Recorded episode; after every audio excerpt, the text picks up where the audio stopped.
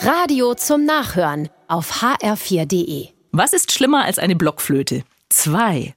So geht ein etwas gemeiner Witz über dieses Instrument und bei allen, die Blockflöte spielen, leiste ich jetzt schon ab, bitte, heute am Blockflötentag. Zugegeben, der Witz kommt nicht ganz von ungefähr. Ich erinnere mich jedenfalls noch lebhaft an etwas schräge Töne vereinter Blockflöten in Kindergärten oder bei Schulfesten.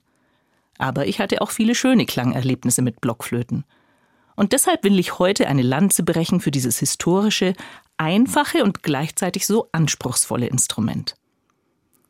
Die Blockflöte gehört zu den ältesten Musikinstrumenten und zu den am meisten verbreiteten. In vielen Märchen spielt die Flöte eine besondere Rolle, zum Beispiel im Rattenfänger von Hameln, er lockt mit seiner Flöte die Kinder an.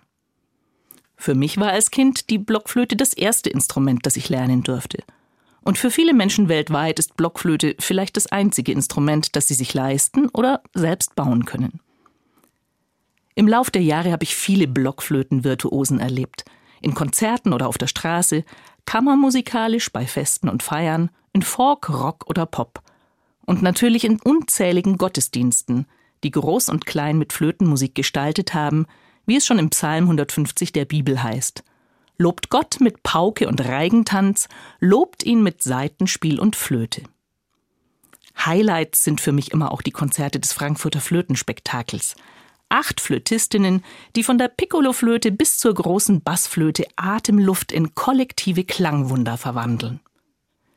Am Blockflötentag heute geht ein besonderer Dank an alle Flötenlehrerinnen und Lehrer und an alle Übenden.